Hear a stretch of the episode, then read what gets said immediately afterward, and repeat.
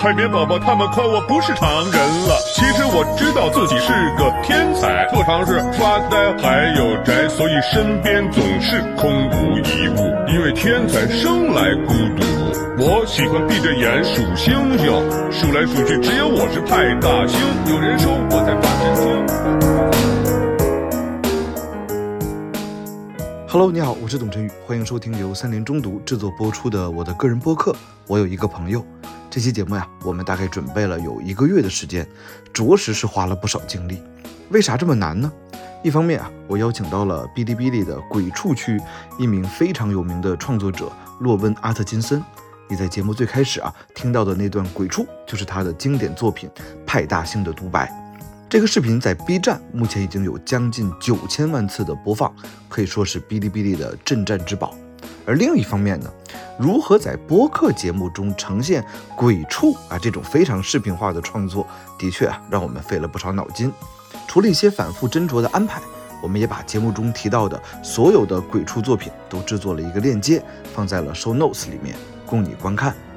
作为一种青年亚文化，鬼畜一直是我个人非常关注的现象。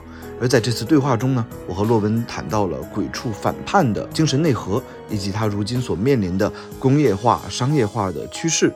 当一种小众的文化出圈之后，我们又该如何去面对它的未来呢？因此啊，也就有了这期节目的标题：对话洛温，鬼畜拥抱 AI，是文艺复兴还是工业革命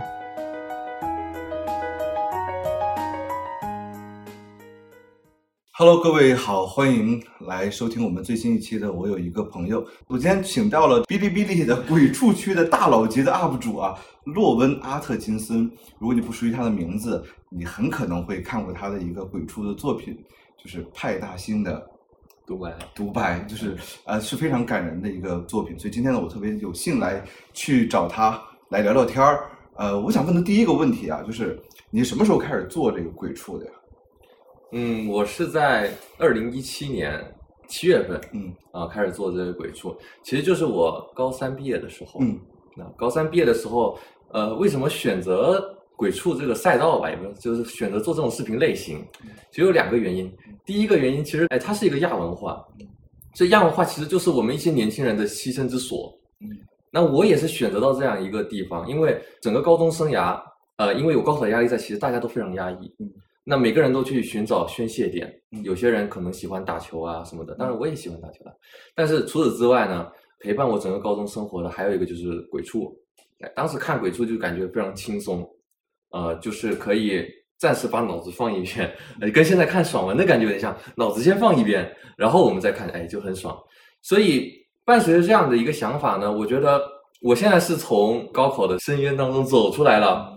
哎，但是我想把这样的快乐传递给大家。嗯，哎，对，所以你看到我入圈的这个动机，我一开始也不懂它的内核，嗯，我们也不懂它的内核。哎，但是就是抱着一个目的，就稀里糊涂的踏入了这个圈子。其实我觉得你还你可能要给我们的很多的朋友来解释一个问题，就是什么是鬼畜啊？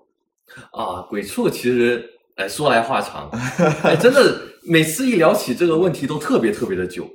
当然，我现在的认识甚至也不是全面的，我可能也在不断的学习。但按我目前的认知来讲，鬼畜一开始是一个舶来品，那它最早就是强调某些视频有这么几个要素：第一个是重复的，第二个是要有节奏的，那第三个是要有音乐的。嗯，一般要说满足这三个要素，就是。按着这个，呃，后期不会把我鬼畜一下什么的吗？没有没有，哎，就是说后期说我来给你示范一下，把我把我鬼畜一下，呃，大家就知道是不是鬼畜了。哎，就是首先要有动词打词这样的节奏啊，不一定动词打词，就是首先要有音乐，然后呢，我们要有一段素材，把这个素材重复的过程中卡上那个鼓点，卡上那个节奏点，哎，这样就形成了一个鬼畜的雏形。嗯，所以我们说鬼畜是一种手法，鬼畜是一种制作方式。它并不代表特指某种内容，没有什么内容都可以鬼畜，所以我们说，就是之前这个池野老师科普的，嗯，哎，鬼畜一开始先鬼畜政治人物，嗯，就是表达反抗，我看你不爽，我又没办法公开弄你，怎么办呢？我鬼畜你，就特朗普那些，哎，对，我就鬼畜你啊，我就恶搞你，其实有有这部分反抗性存在，那随着鬼畜舶来到中国之后，其实我们可以看那个他推荐的第一个视频了。那第一支我其实还记得，我们看一下吧。嗯其实我也没看过那个，UP 主叫图图玩。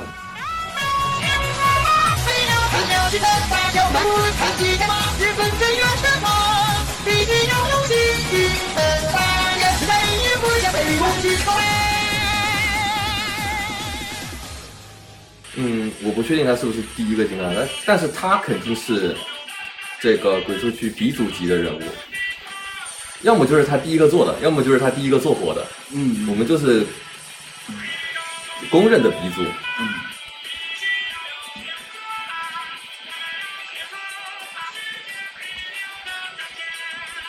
他在表达的是什么呢？你觉得？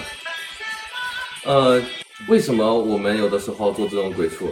第一个是它的素材本身有梗，因为金克拉在当时就是一个比较热门的素材嘛，嗯不管是他们这个广告两个这些这些人，哎，吵架也好，打架的台词也好，大家觉得很有意思，嗯这个是最早的出发点，因为有意思我们去发掘它。第二个，为什么去做呢？也是因为喜欢这些歌，所以说在鬼畜里面，最早的鬼畜里面，音乐是不可分割的一个东西。嗯嗯对，就可以看到和我们现在鬼畜是有区别的。嗯，哦，这是他他做了两首歌，其实哦，就做我们可以两两首。零九年第一个视频，第二个视频一六年，第三个视频一七年，然后就消失了吗？他应该是中间做过一些视频，不过删掉了。删掉了。那对，嗯，这个人现在在圈子里面是一个传奇传说呢，还是他还他是一个传，他现在应该是有自己的个人职业，对他现在是已经做成了这个动画生活的。但你看这这里有个官方认证，嗯鬼畜鼻祖，哦，就是呃 B 站的这种官方认证。，对，公认的 UID 号十六，就是最早的几个用户之一。我天哪，这个这个太厉害了！这个是早期的这种鬼畜。其实，在 B 站最开始的时候，呃，不一定准确啊，但是应该是按我的了解，鬼畜是放在音乐区分区底下的，嗯，是一个子分区。就荒谬，放在音乐区底下。哎，对，，它就是音乐，这不是音乐吗？嗯因为我们现在谈音乐，嗯，我们理解音乐是什么？有个伴奏吧，嗯，呃，如果没有人声，就是纯音乐吧，嗯，如果有个人声呢，就唱歌呗。嗯嗯，哎，这个是不是唱歌？对。哎，是唱歌，是不是有伴奏？那它就是音乐，嗯，很简单。但是他所表达的那种，就跟你说的双出狂喜，我因为我自己是做文化研究的嘛，嗯我马上会想起一个事儿，其实就是一种解构。嗯，对，它会让这个动漫音乐伴随着金克拉这些人儿来出现，也会让金克拉这些人儿去融入到动漫音乐当中，就相当于什么呢？这俩人啊，八竿子打不着，嗯我偏给他拧在一起。哎，对，他提出的是一种，我觉得喜剧效果。对对对，嗯有的时候就是这种喜剧效果，我们很难直接用一种东西，比如说你说反差，或者说嗯什么东西概括嗯概括不了，因为有些时候是两个不合的东西，你搭配在一起莫名的契合，嗯然后它可以出圈。嗯然后有些时候呢是哦，我比如说这个东西，我可以举一个例子，比如说有一首歌叫做《缘分一道桥》，嗯。然后有个素材叫李云龙开炮那个，嗯嗯。哎，那是不是也是跟这个一样？素材和那个东西是八竿子打不着。嗯。结果有一个 UP 主，他做了这个鬼畜，他全文用那首歌的原词没有改，让大家觉得非常的契合，然后觉得李云龙就是用来唱这首歌的，太适合了。嗯。哎，这个产生了一种效果，我们也不好说这个叫喜剧效果，但是它是双重关系的一部分吧。哎，就是哎，好好奇妙，这种奇妙的感觉。嗯那还有一种呢，反差感。嗯，比如说我明明是一个很严肃的素材，我让你唱很恶搞、很搞笑的歌，或者你本来是个很搞笑的素材，我让你干很严肃的东西，这种反差感，呃，也是因为这种嗯八竿子打不着的结合，能够产生出来的效果。嗯，因为我记得有一阵儿，我算是鬼畜区的一个爱好者啊。嗯我记得有一阵儿、呃特别喜欢背鬼畜的素材，比如希特勒啊、啊、那个啊那个那个东西，哎对对对还有那个什么黄健翔啊，这个立功啊之类哎，的。对对对，还有被水淹没 的那个，就是那个嘛？就是好多好多这种素材，我就觉得它有一种天然的这种反骨，嗯，就是我不要被这个主流的这一套叙事所束缚。我觉得最最最明显的其实就是王思图，嗯王思图跟诸葛亮搭让他们俩谈恋爱，嗯嗯嗯，他完全是颠覆了这种《三国演义》的这样一套东西。对嗯，其实，在这个发展过程中，我们可以看到 UP 主们对填词或者说文字上面的创新。比如我们刚刚看的这个词呢，它的金克拉的这个填词还是主要以广告原词为主，什么粮食再也不向美国进口啊、对，原词为主。但是后来大家发现呢，我既然能给你拆成一句一句，嗯，我就能给你拆成一个字一个字。这个东西叫什么呢？你可以叫调教，调教是吧？哎，可以叫调教。我不敢说，我外行 啊，这调教啊，就我也不知道到底怎么说啊。嗯嗯我们一直在做，但是我我也没有，因为它没有什么学术之类的东西，呃，爱怎么这叫怎么叫就是行。业的用语嘛，就就简单来说就是调教吧。嗯啊、因为我们有个分区叫鬼畜调教嘛，嗯大概就是这种类型。所以它体现在什么呢？就是不断的有人发现，哦，我这个词可以这样组合，可以这样组合，到最后我每个字可以打散来组合。嗯你比如说你看到的我的那个派大星的独白，其实就是这样的作品。嗯嗯我单独的字是一个个拆开，全部拼起来。嗯所以这个时候它已经变成我一个打字机，嗯嗯，他说了什么不关键嗯，我只要他的字。对，其实这个我们可以看一下它演化的。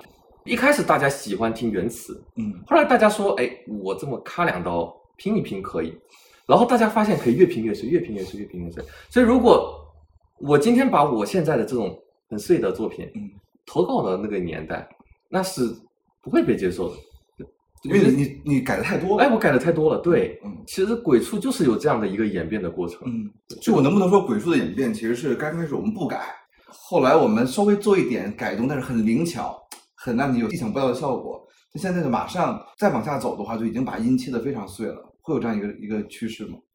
我觉得这个其实有两个原因，第一个是，呃，您刚刚说的就是可能大众对这个东西的接受程度有一个慢慢的渐变的过程。嗯第二个呢，也可能是技术受限原因，可能在当时做很碎很碎的东西就是不方便的，因为技术没有发展。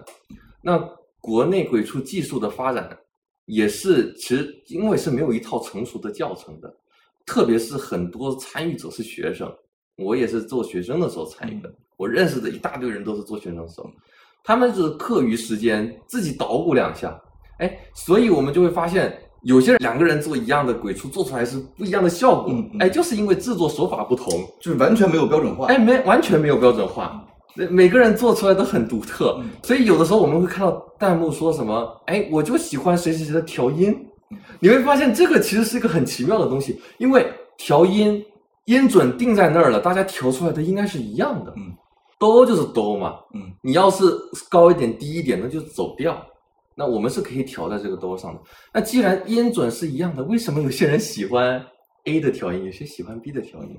哎，我觉得这是一个体现 UP 主独特性的一个所在。鬼畜 UP 主，嗯嗯很多鬼畜 UP 主有自己的想法，比如说有些人就觉得，嗯，我调这个字的时候，哎，用某种软件、嗯某种引擎、某种调音方法会更舒服。有些人觉得用另外一种会更舒服。嗯，所以它其实是一个非常多样化，嗯，就是非就是完全没有标准化的一个嗯一个创作环境。嗯而且我其实可以进一步的讲，嗯，就是您刚刚其实提到，就是说不知道为什么剪视频的人特别厉害哈，嗯当鬼畜 UP 主也会有这种感觉，而且大家比拼的时候是比拼的全方位，因为圈内有一种技术至上，技术流。哎，以技术为荣，嗯，因为我们这个圈子，你说真内核，因为我说了，一开始鬼畜就是制作手法，嗯哪来的什么内核呢？那制作手法形成的文化圈子可不是技术至上吗？嗯谁制作手法高明，那肯定大家喜谁更像还原度更高。就是谁的制作手法更屌、嗯更厉害，嗯哎，那大家就推崇，嗯，就会有形成这种技术之上，所以逐渐的就会有什么呢？哎，有一体机，我们叫一体机的诞生。我不光要会做音频，我会调音，我会写词儿，我会做画面，嗯我会做特效，嗯，我全包，我啥都会。那别人就会觉得哇，这个人真的很厉害。那有些人是有短板的，你比如说我只会做音频，嗯。但是画面怎么剪我不会，嗯。哎，大家就对他的总体评价稍微弱一点，嗯。哪怕他音频做得更好，哎，总体评价稍微更弱一点，这就是当时大家一个个很鲜明的个体的存在。对，我觉得当时是非常有意思，大家在那讨论，哎呀，谁谁谁 PV 教教我，哎，你调音教教我，哎，互相学习，互相进步，这是促成它最早的一个生命力的来源。我们后面会讲到说，目前的鬼畜它是一步步怎么把这些流程拆解掉的。对，我们后面会讲到。所以我有一个问题啊，我就啊想问一个问题：当你在开始做这个鬼畜 UP 主的时候，刚开始你是一下就一炮而红吗？有人说叫新人怪物，还是呃刚开始其实做的也不是很好呢？我一开始我说我做的前三个视频吧，我第一个视频呢其实不是鬼畜，我做的第一个视频是动画，它现在还是我的第一个视频还留着。当时做那个视频的时候呢，因为我平时看的鬼畜又很多，但我剪它的时候又没想往鬼畜方面去做，嗯，哎，结果剪着剪着，大家就给我一种你这个剪辑好像鬼畜的这种感觉，嗯嗯我的审美已经套用在里面嗯，哎，所以我就说，哎，既然大家说我剪的像鬼畜，我我何不直接做鬼畜呢？我做的第二个鬼畜视频是蹭了一个当时的热点，嗯，因为新人做鬼畜其实一定要蹭热点，嗯，我当时做蹭的那个热点呢是那个卖假药的老中医，哦，我知道那个，那老中医是不是那个蒙古那个？哎，乌人吉啊对对对啊乌人吉，对，当时他蛮火的，我就做了一个。我当时做完之后呢，是一个星期七点七万的播放量，我还记得。然后我给删掉了。你为什么删掉？我为什么删掉？是因为我可以简单简述一下我的要求，嗯有这么几条标准。如果他都达到了，我就会觉得他是一个不错作品，我就喜欢留着。第一个就是，要么你你真的播放量特别高，我不舍得删，你就会留着；要么呢，我觉得我做的这个作品啊，如果我不做，没有其他人会做。这也是一直以来我说强调一个一个个个体，一个个个性。对，如果我不做它，没有人会想到像我这么做，那我这个东西一定要做，一定要留着，这是一个。还有呢，如果我做完这个东西，隔了几年回头再看它的时候，发现它还有价值，它的时效性并不会消散。就是我并不是为了当下某一个热点去做的，它隔了几年它可以流传下来，那我觉得这个东西就有价值，我就会想着留它。嗯所以当我回去看我做的那个第一个鬼畜的时候，我会发现，首先我蹭了这个热点，大家也能蹭嗯，我没有独特性就。是王思图的那个，呃，不是，就你删了那个哎，啊对，就是那个那个无人机的那个，嗯没有独特性。其次呢，我做了隔了一个月，我都别说一个月了，我投稿之后我就看着怎么一一般般的，就投稿一天之后我就感觉不大对劲，是数据一般般还是效果一般般？效果一般般。我特别是因为你知道鬼畜。大家认知当中的鬼畜是一个研究笑点的东西。嗯我一开始做鬼畜也研究笑点，我甚至去图书馆借一些书去学，笑话大全是吧？也不能就是研究幽默感。啊，幽默感，研究幽默感是从何而来，是反差是什么？哎，研究这幽默感从何而来。然后呢，我在看我那个视频的时候，我就感觉这些笑点太简单、太肤浅了。体现在什么呢？我把它想出来了之后，我再看它就不好笑了，我自己再看它就没有意思了。所以我觉得，嗯，那种什么隔了几年再看他仍然记忆犹新的那种感觉也没有。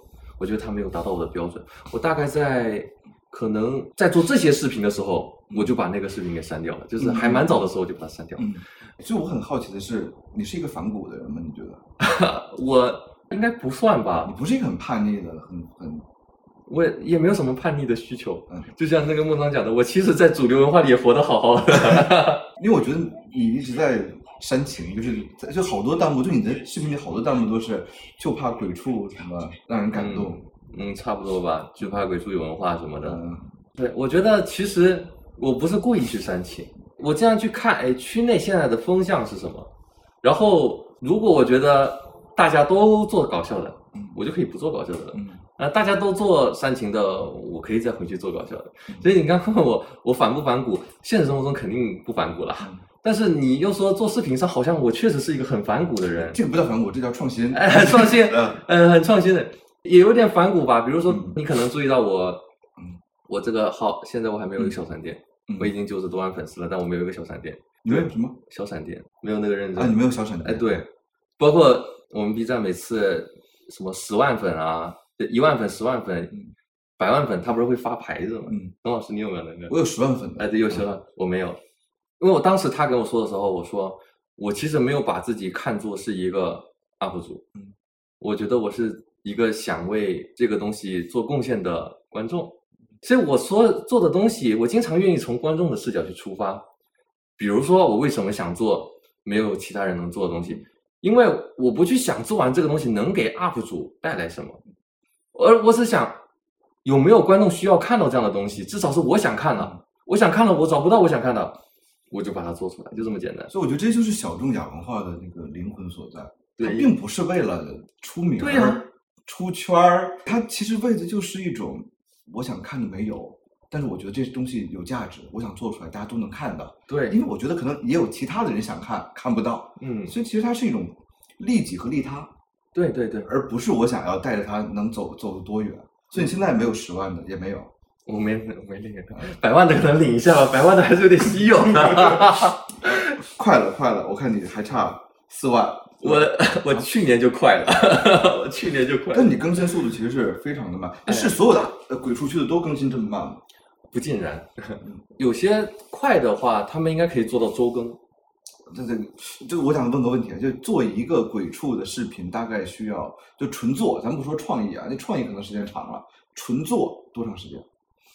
也分类，怎么？它也分类嗯，就是我们最基本的一个分类，就按鬼畜区的那个分区分类吧。我甚至没有跟这个观众老爷们介绍，嗯鬼畜区，我们抛开这个教程区之外，为什么鬼畜区有个教程区？因为大家知道有很多人想学，所以他特地很贴心的弄了个教程区。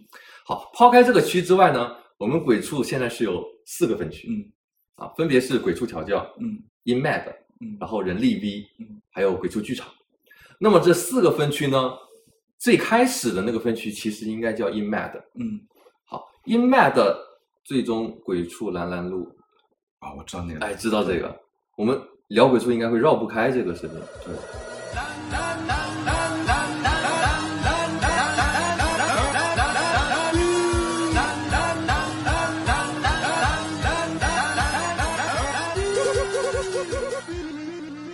个伴奏在背后，这是你说的第一类，哎，这个就叫 InMad。嗯。那它其实是不一定要有词的，你看它从头到尾就没有词，它只是把这些音呐、作为一个采样对到音高上，所以它其实有点像一个 remix，嗯。有点像做做音乐做现在电影 remix 什么的，嗯。采个样然后 remix，但是又又因为它正好搭配上了这样的重复的画面，嗯。所以形成了一个独一无二的视频种类啊，这种就叫 InMad。嗯这个就是最早的鬼畜的类型，嗯但是大家发现，我既然能做没有歌词的，我就能做有歌词的，所以才有了后面的第二类。我们说鬼畜调教，嗯而且这个其实是大家了解鬼畜喜欢的最多的，对，哎，就是可能百分之，当然现在有新的鬼畜剧场了。我说在这之前，嗯可能百分之九十以上的鬼畜的鬼我鬼畜的用户喜欢看他们的视频，或者喜欢看这类视频。因为我觉得它的门槛很低，就你想找个乐，它就能满足你。对你，其实就是它是最容易入圈的一个东西。我不需要了解太多鬼畜的前置知识，嗯甚至有的时候我只要看到有字幕就行了，我都不用戴耳机，我就看你那个字幕，我就看你配合的画面，我就能被你逗乐。嗯新衣服、新游戏都是买不完的，大家一定要适可而止。不过点这里就可以充 VIP，游戏还是七呀。明日复明日，明日何其多。今天的事情就要今天做，所以拿出你的其实他很多还是用用他自己最擅长的方法，就是我是一段一段词去拼接，而不是一个字一个字去拼接。所以很多它还是保留了大部分原有的句子，嗯我们可以更容易听得懂一些。而且像这类视频它火，主要还是在于创意。对，哎，创意非常重要，就是因为它把这两个素材拼一起就好玩了。嗯嗯如果单独看某一个，可能还没有这样的效果。嗯，所以我能不能说，其实我切的越碎，我的创作自由越大，但是我牺牲的是这个音的还原度。第一个是你牺牲的是流畅感，嗯第二个你牺牲的是本身观众对这个素材的认知。嗯因为有些鬼畜好看，是因为大家了解这个素材，你只要稍微那么一改，大家就觉得好看。但是你主动的把它拆碎了之后，你也在打破了，就等于观众白学了个前置知识。嗯哎，所以打碎呢，它有好处有坏处。嗯，当然我，我个人肯定是喜欢打碎的啦。这就是你说的这个，这是算算第二种。啊，对，有了这个东西，大家会发现，我现在既能调音了，嗯。我又能剪词儿了，嗯嗯。我就可以做歌了。嗯嗯。所以这就诞生了我们的第三类，叫做人力 V 的鬼畜。姐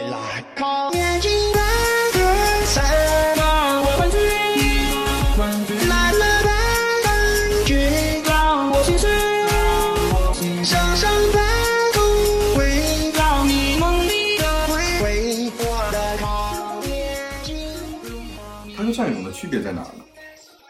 它有调音，它是歌儿。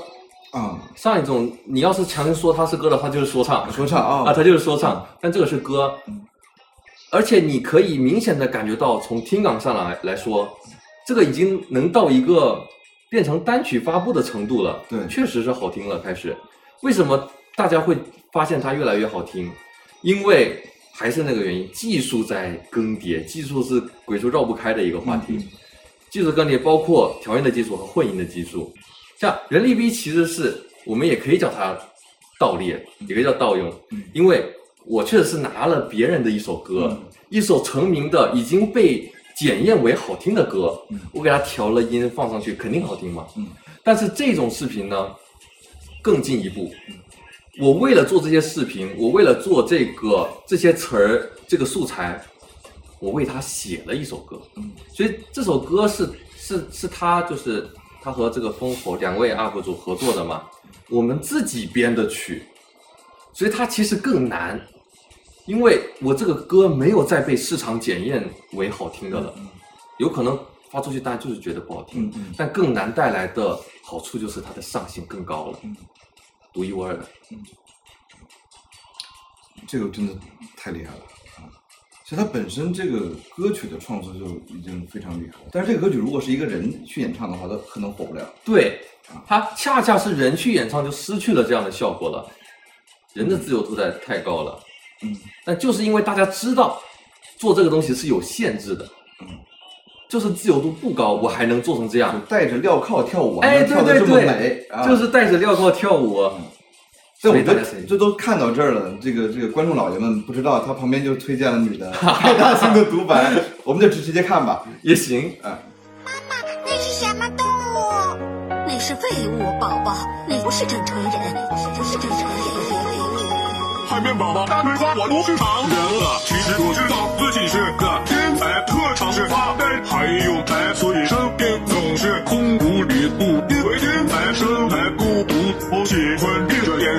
休想，数来数去只有我是派大星。有人说我在大星，我是正在做海星该做的事情。最怕鬼畜动了情，啊，它在一定程度上其实改写了我对鬼畜的理解，因为我入圈是看那些全明星入圈的。啊，对他其实，我觉得他现在之所以能这么火，也是因为改写了很多人的理解。特别是我之前看到有一个人给我的评论，我忘了是粉丝私信我还是什么，他说以前讲鬼畜的时候，总觉得鬼畜是一个低人一等的爱好，以至于他在给老师、给同学，就同学还好，可能给老师、给家长解释的时候压力特别大，觉得拿不出手。现在有了这个视频，他说我可以把这个视频拿给他们看了。嗯，哎，这个视频让他们觉得鬼畜不是一个那么不堪的东西了。哎，我感觉这个这个评论对我的鼓舞还是蛮大的。我做的时候其实没有想到，这做多长时间？哎，这个做的还蛮久。嗯，这个如果我们算上创意本身，前前后后得有三四个月。嗯一个视频三四个月，为什么？就大家现在看起来不知道一个三分钟的视频为什么需要做这么久，是因为我为了提炼出整个故事剧情也好，观点也好，嗯我是去看了整部《海绵宝宝》的。我为什么要看整部《海绵宝宝》？因为我一开始我比如说这个视频怎么诞生的，就是详细聊一下。不是说我想做派大星了，然后我把派大星说的这些话都挑出来，而是我想做《海绵宝宝》这部剧了，但我还没想好做什么，我把它慢慢的看，在看的过程中，我一开始定的主题是就是海绵宝宝为主角了，大家也很容易想到，但是我越看越觉得，哎，为什么派大星在这一集突然说了一句这个话，在那一集突然说了一个那个话，鬼畜的优势展现了出来，鬼畜就是可以把不同的话全部拼在一起，哎，我发现如果把这些话全部摘出来，拼在一起是什么效果呢？海绵宝宝本来是一部喜剧，一个儿童动画，它不一定是儿童的吧，反正总之是一个喜剧。嗯哎，但是我偏偏就把喜剧那些摘掉，嗯把不是喜剧的拿出来，到底是个什么效果？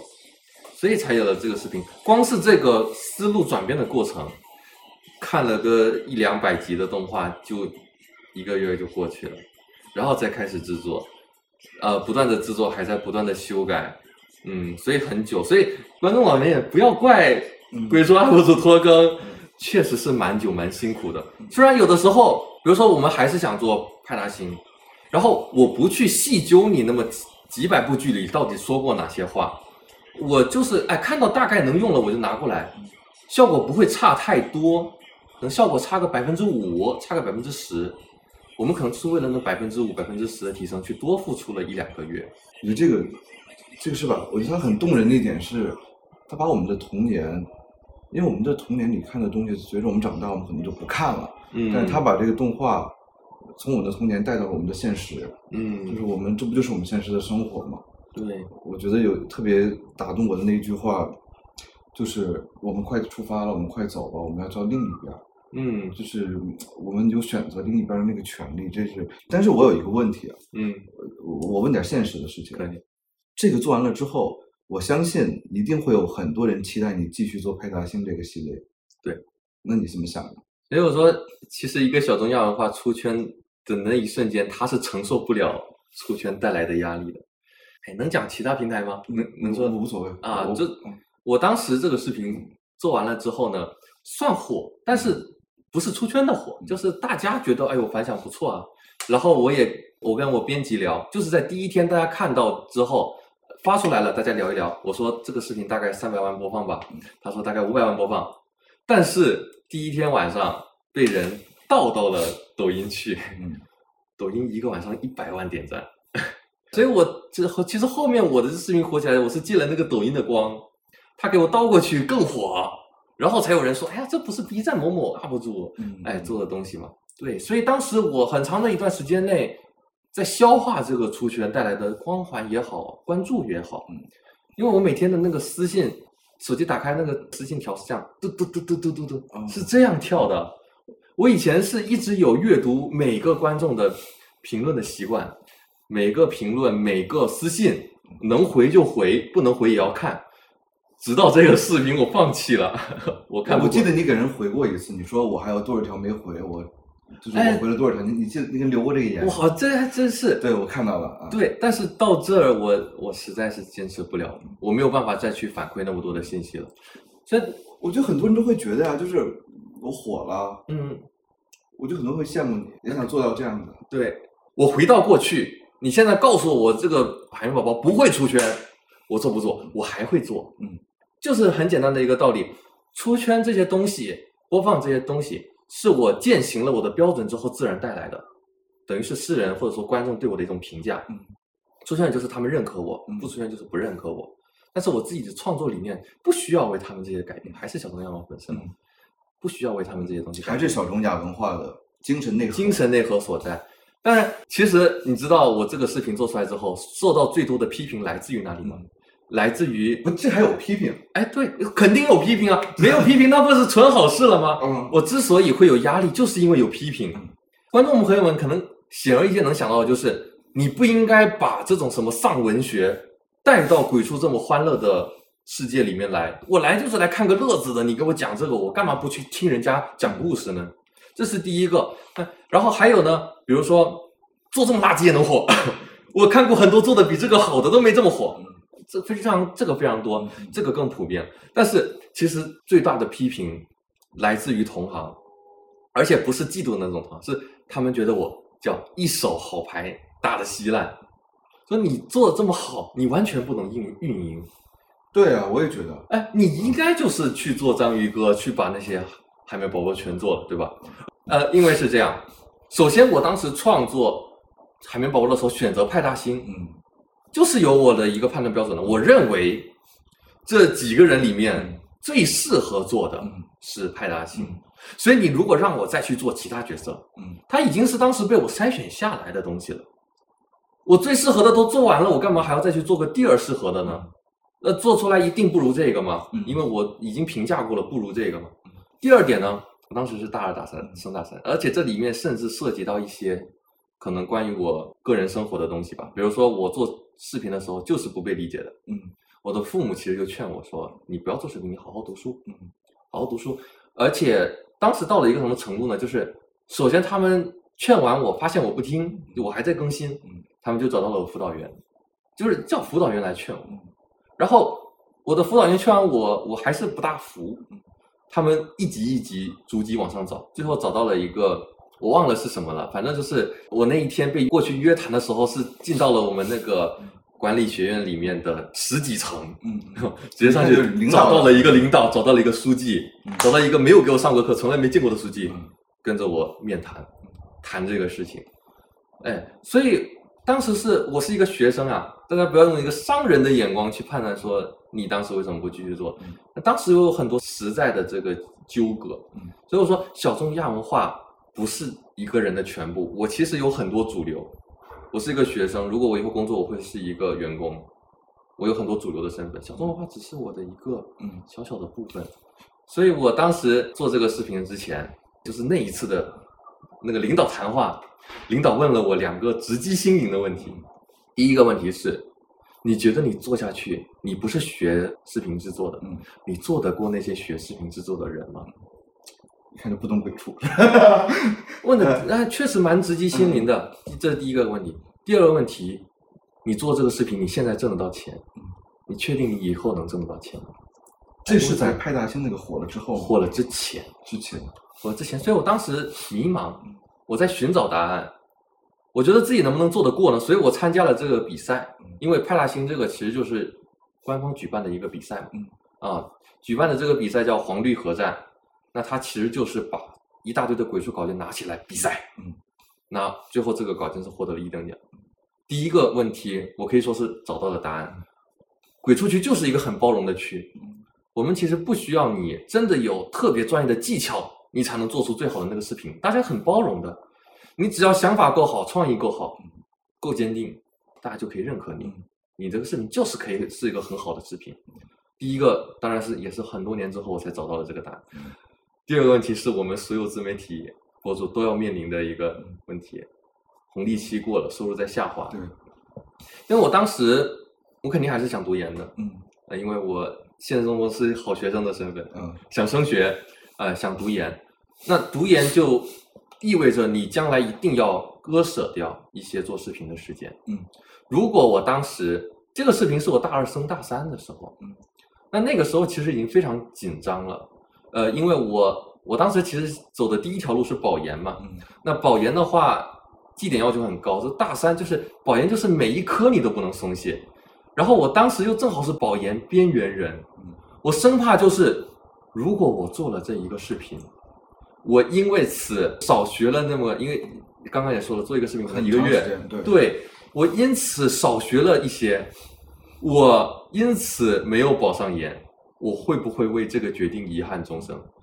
我本来是把它当成我的一个爱好，如果我以后因此失去了什么，我我开始怨恨它，我回忆起来的时候不觉得它是爱好，觉得它是梦魇，那我就不值得了。对对，这是一个所以，我觉得不要做让自己后悔的事情。嗯所以当时帕拉星这个做完之后，不光是没更海绵宝宝，嗯甚至是停更了一段时间，学习去了，学习 不好意思学学习去了，学习去了，这是第一个很现实的问题。而且其实也可以跟大家说，嗯很多的鬼畜 UP 主全是在读书的学生，嗯特别多啊。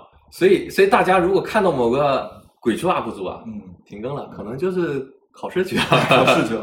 考试去了，很现实的。嗯，所以我在想的话，就是我问一个不俗的问题，就是假如说我在想，我被带入到一个角色当中，我突然火爆了，当时找你的人，除了那些私信的那些喜欢你的人之外，我相信也会有一些想拉你去赚钱的，一定有。呃，我可以简单一点说，品牌方或者嗯。甲方什么所以的吧。像我的话，比如我是某品牌，嗯，那我就想你在做一个章鱼哥的视频，然后把我的品牌植入。我觉得哎以当时那个流量的话，我觉得报价可能会上七位数。啊七位数我就做了，是吗？七位数开玩笑的。但是他们在头部的就可以达到这个这个数。哎，那是得特特别哎，那时候达不到是吧？这个是可以聊的吗？就是当时 B 站粉丝膨胀还没那么大，大家粘性、当时一般多少钱的这种？据你所知，就当时是很值钱，因为当时没有粉丝膨胀，就是没有通货膨胀，然后大量的用户进入 B 站，其实就在一九年之后了。我接到的报价大概都是粉丝数除以十到十五，所以我们就可以粉丝数除以十，那也就是几万块钱吧，对几万块钱。不合理。因为我又不是把这个视频植入到这个千万播放，因为甲方也可以理解嘛，因为他们他们不知道你这个东西做出来能不能火。就像我辩论赛举的例子，呃，阳光开朗到哪火了，二点零能火吗？三点零能火吗？他们也有风险，各有各的难处吧，这个可以理解。而且当时 B 站的这个商业化，应该来说刚刚起步，观众还比较排斥，因为 B 站最早期就是排斥商业化。的，那是慢慢的在接受，慢慢的，我们辩论赛都不敢说这个事儿，嗯。慢慢的按照我方观点被侵蚀了，对，所以当时我我作为一个老的 B 站用户，我的内心里面那个排斥的感受肯定是比普通人多的，所以我当时的想法是什么？我做出来做个表率，我告诉大家，嗯，能火能挣钱，也是可以不接单子的，也是可以不接单子的。结果我发现，就我没接，其他人全接了，其他人全接。你现在看我的视频，我到现在还没接过单子。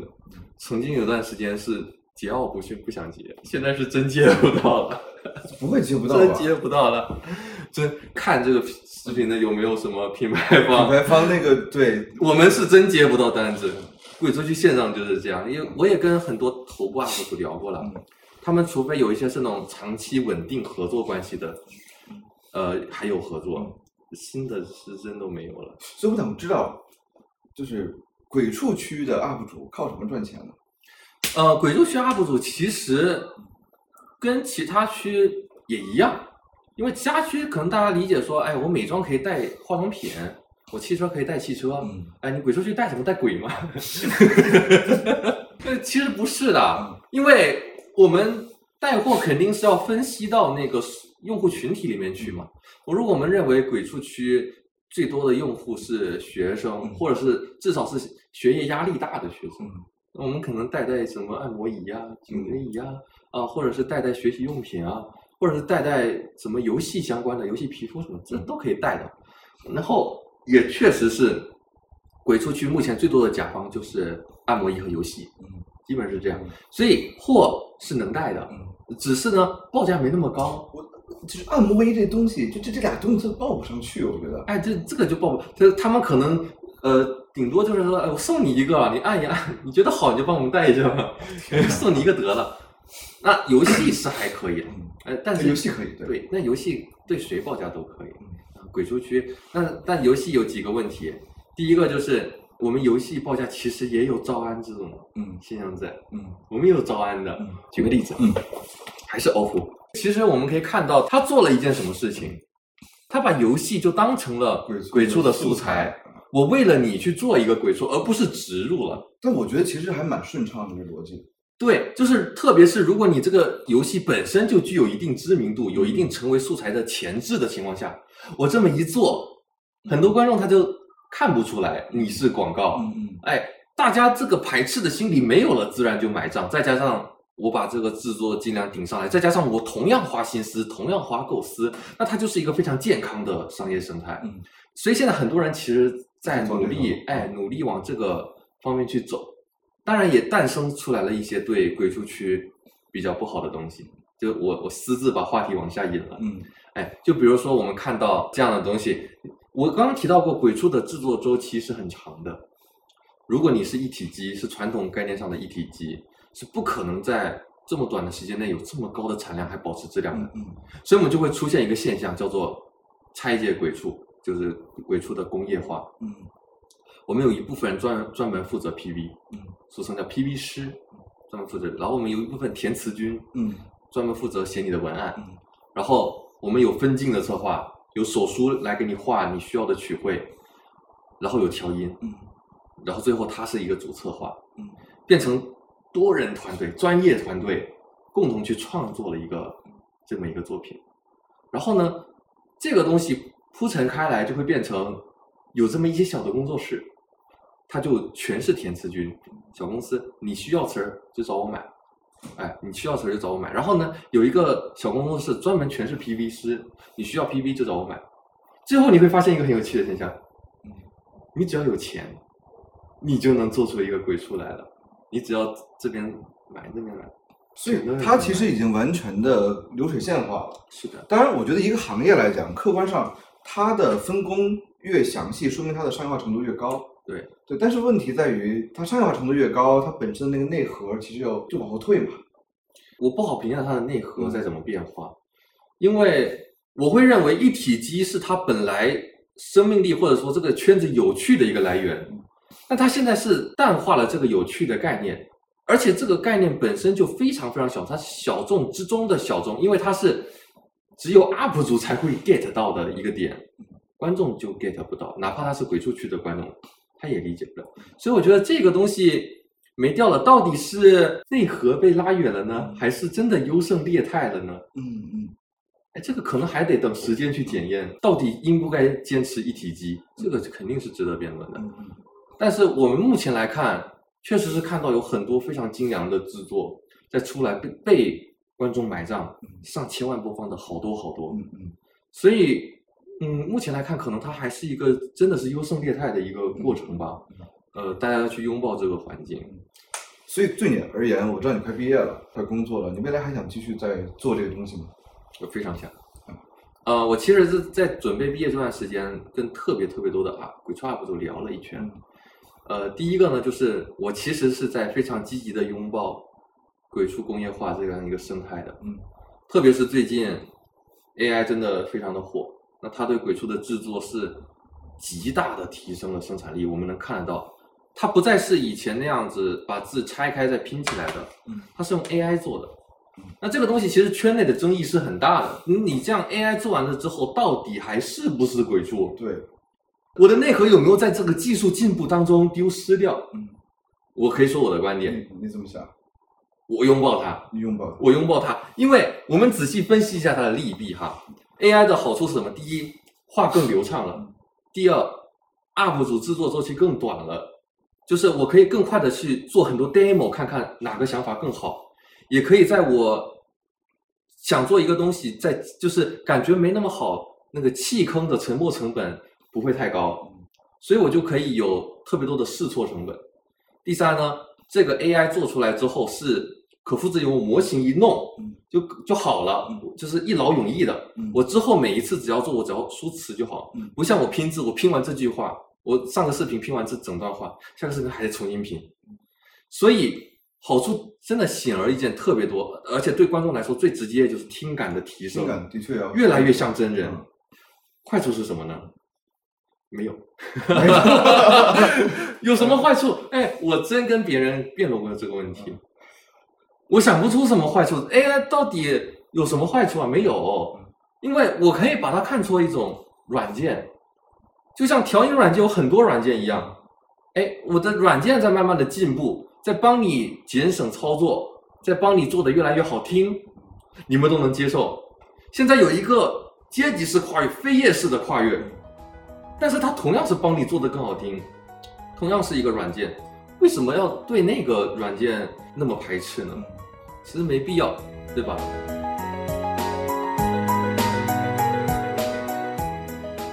感谢你收听本期播客，以上呢就是我们的全部内容了。其实啊，我还想多说两句。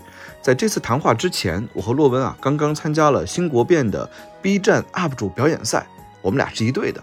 巧合的是呢，我们的辩论题目就是出圈是亚文化的福气还是亚文化的灾难。这个辩题很有意思的地方在于啊，你可以从很多不同的维度来去思考它。比如说，你可以从抵抗性文化的角度来看，可以从商业的角度来看，可以从文化繁衍发展的角度来看。我想呢，或许你喜欢鬼畜，不喜欢鬼畜，甚至根本就没听说过鬼畜。但鬼畜呢，其实就在那儿，它作为一面小众亚文化的镜子，它在闪闪发光。我们可以从这面镜子中看到创作者的努力，看到观看者的渴望。而对于俘获问题呢，或许其实包括我们在内，没有人可以给出一个最终的决定性的答案。但希望这期节目可以帮你去拓展对于小众亚文化的理解，去启发你的思考和观点吧。最后呢，还是感谢你的收听，欢迎你通过三联中读 App、苹果播客、小宇宙或是其他泛用型播客客户端来订阅我的播客。我有一个朋友，也欢迎你关注我的微博和 B 站账号“董晨宇 RUC”。我们下期再见。